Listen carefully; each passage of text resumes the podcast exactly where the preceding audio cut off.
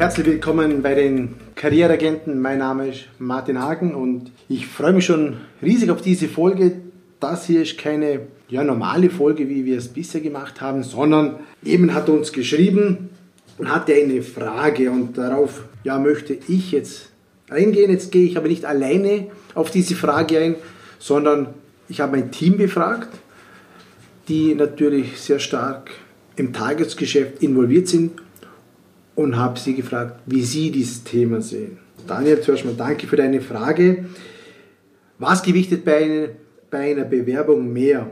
Die theoretische Qualifikationen oder reale Referenzen? Ja, zu diesem Thema habe ich mein Team befragt. Da haben jetzt einige ihre Meinung dazu kundgetan und die kommen jetzt alle nacheinander. Ich habe die alle selber noch nicht gehört, was sie dazu gesagt haben. Ja, meine Meinung kommt dann ganz, ganz am Schluss. Ich hoffe, da ist einiges dann für dich dabei, Daniel. Und wir starten jetzt mal mit der ersten Aufnahme. Viel Spaß! Hi, ich bin der Jonas. Ich bin Personaldisponent bei der Firma APS und ich sorge dafür, dass unsere Bewerber schnellstmöglich wieder zurück in die Arbeitswelt kommen oder eine Herausforderung anerkennen. In unserer Podcast-Folge reden wir heute darüber, wie sagen wir Disponenten Referenten die Gewichtung bei einer Bewerbung.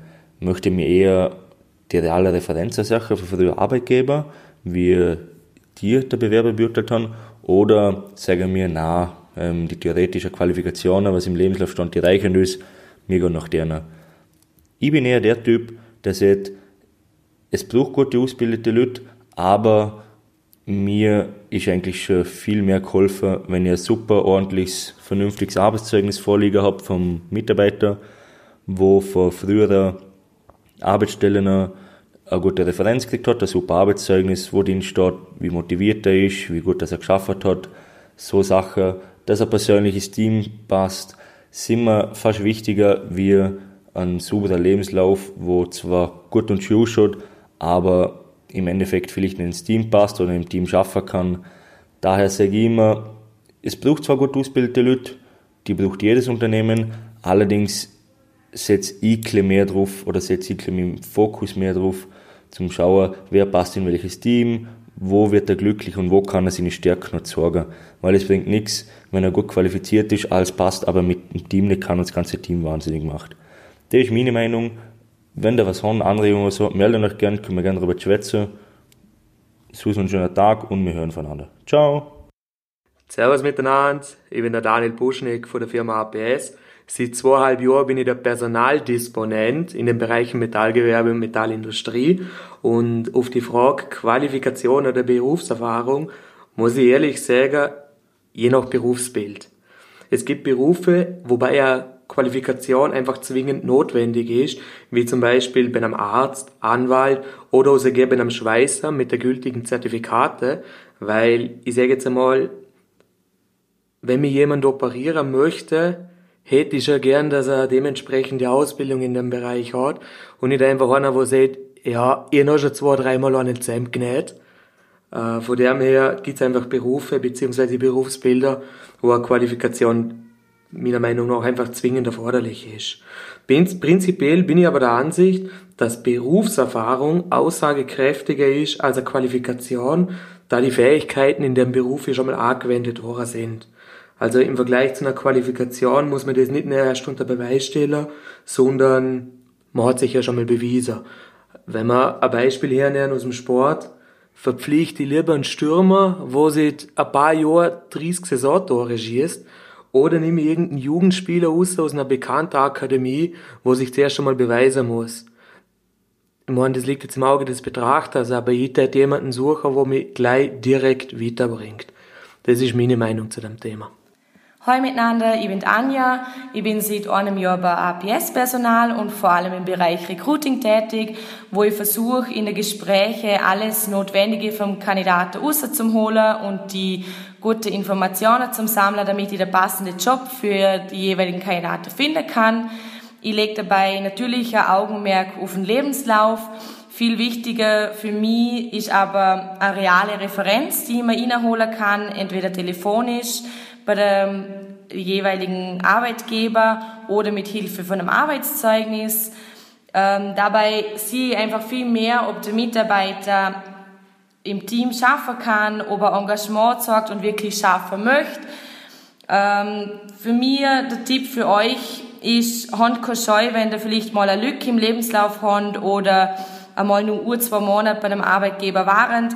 Wichtiger ist, dass ihr, wenn ihr schafft, immer Vollgas gebt und euren Arbeitgeber das auch beweisen und sorgen, so dass sie euch dann auch die passende Referenz geben können und dem nächsten Arbeitgeber ein gutes Gefühl geben können, wenn sie euch einstellen möchten.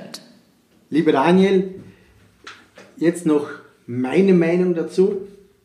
Jetzt habe ich aber zuerst mal die Statistiken befragt. Was sagen die Statistiker zu diesem Thema? 91% der Unternehmen achten bei der Bewerbung auf Berufserfahrung. Jetzt stellt sich die Frage, wie wichtig ist Berufserfahrung wirklich? Also wir gewichten in der Personalarbeit Berufserfahrung einen viel zu hohen Stellenwert bei, weil, jetzt kommen wir zum Punkt, weil wenn man das Ganze mal reflektiert und anschaut, nur 7% aller Mitarbeiter bringen aufgrund der Dauer einer bestimmten Tätigkeit mehr Leistung. Wenn aber jemand dagegen viele Aufgaben erledigt und er breiter aufgestellt ist, dann sind es sogar 18,5 Prozent. Also es kommt eher darauf an, wie breit bist du selbst aufgestellt. Es gibt da jetzt noch ein, vielleicht ein, Beispiel dazu. Wenn ich eine Maschine bediene, ich bin in, einer, in einem Unternehmen, Maschinenbau, und ich bediene hier so eine Maschine, die Anlernphase dauert ein halbes Jahr, ich kann die in- und auswendig, dann bin ich nach zehn Jahren Bedienen dieser Maschine nicht besser wie jemand nach zwei, drei Jahren. Also die Dauer ist nicht entscheidend. Es ist viel wichtiger, was jemand macht, als wie lange. Die Dauer ist gar nicht so wichtig. Es geht eher darauf an, wie vielfältig sind deine Qualifikationen. Ich persönlich achte jetzt bei der Bewerbung eher darauf, was kann jemand, wo hat jemand seine Kompetenzen. Ich werde jetzt ganz, ganz selten oder mich beeindruckt das gar nicht, wenn jemand sagt, ich war 20 Jahre im Verkauf, ich kann auch 20 Jahre schlecht verkauft haben oder nur mittelmäßig.